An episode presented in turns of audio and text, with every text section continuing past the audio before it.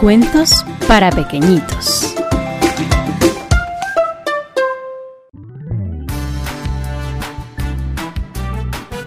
Perdido y encontrado, de Oliver Jeffers, de la editorial Fondo de Cultura Económica, de los especiales A la orilla del viento. Había una vez un niño que un día alguien tocó a la puerta de su casa. Era un pingüino. No tenía idea de dónde había salido. Y mucho menos por qué lo seguía a todas partes. El pingüino se veía triste. ¿Se habría perdido? Así que el niño decidió ayudarlo a encontrar el camino a casa. Y fueron juntos a la oficina de objetos perdidos y encontrados. Resulta que nadie había reclamado un pingüino. Como tú sabes, los pingüinos son aves. Así que el niño pensó que tal vez otras aves sabrían de dónde había venido. Y fueron a un parque lleno de pájaros para preguntar si alguno de ellos sabía de dónde había venido el pingüino. Los pájaros los ignoraron. Hay pájaros así. En casa, el niño tenía otra ave, su patito de hule. Le preguntó a él si sabía de dónde había venido el pingüino. Pero el patito se alejó nadando. Tampoco sabía nada. Esa noche, el niño se fue a dormir desanimado. Quería realmente ayudar al pingüino y no se le ocurría cómo hacerlo. A la mañana siguiente se levantó muy temprano y fue a la biblioteca. Allí consiguió un libro para saber de dónde vienen los pingüinos y lo averiguó. Ahora, el dilema sería cómo podría llegar hasta allá. Resulta que los pingüinos vienen del Polo Sur. Así que el niño fue corriendo hacia un barco en el muelle para preguntar si podría llevarlos. Pero en ese momento, el barco zarpó y su voz se perdió en el sonido de la sirena del barco. Se le ocurrió que lo mejor sería ir remando en un bote fuerte y de buen tamaño.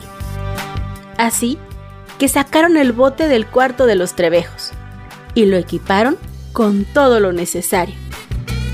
Llevaban una linterna, un paraguas, un gorrito para el frío y por supuesto, dos remos. Listos, empujaron su embarcación al agua y empezaron a navegar. Remaron hacia el sur durante largos días y largas noches. Mientras el niño contaba historias que el pingüino escuchaba muy atento. Atravesaron por mares tranquilos y olas altas como montañas. Y por fin llegaron al Polo Sur. Había un letrero lleno de luces para anunciar que era el lugar correcto. El niño se encontraba muy feliz porque por fin había ayudado al pingüino. Pero el pingüino parecía triste otra vez. Su compañero lo ayudó a bajar del bote. Decidió dejarle el paraguas, por si lo necesitaba para algo. Y llegó el momento de despedirse. Así fue como el niño subió al bote nuevamente y se empezó a alejar remando. Volteó a ver al pingüino y desde allí se dio cuenta de que el pingüino se veía más triste que nunca. De regreso, el niño se sentía muy solo porque era tan extraño viajar sin compañía. Y mientras más lo pensaba, más comprendía su error. El pingüino no estaba perdido, se sentía solo. Así que tan rápido como pudo, el niño dirigió el bote hacia el sur. No se dio cuenta de lo que pasaba, pero pronto lo sabrás. El niño llegó de nuevo al Polo Sur. Ay, pero ¿dónde estaría el pingüino? lo buscó y lo buscó. Y por más que lo intentó, no pudo encontrarlo. Tal vez el pingüino había regresado con los otros pingüinos. Así que el niño, triste, retomó el camino a casa. Ay, ¿a quién le contaría historias ahora? ¿Al viento? ¿A las olas? En ese instante, algo en la lejanía llamó su atención.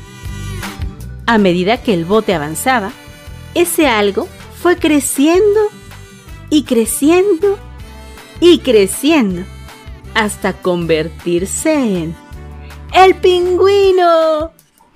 Sí, era el pingüino que venía. Había tomado el paraguas como bote. El niño y el pingüino estaban muy felices de verse. Así que regresaron juntos a casa, compartiendo maravillosas historias durante el viaje. Y resopló y resopló. Y este cuento, el viento se lo llevó.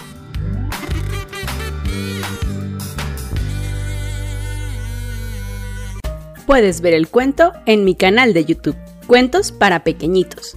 Y sígueme en mis redes sociales, en TikTok e Instagram como soy Gema Galvez. Y en Facebook como Cuentos para Pequeñitos y no tan pequeñitos.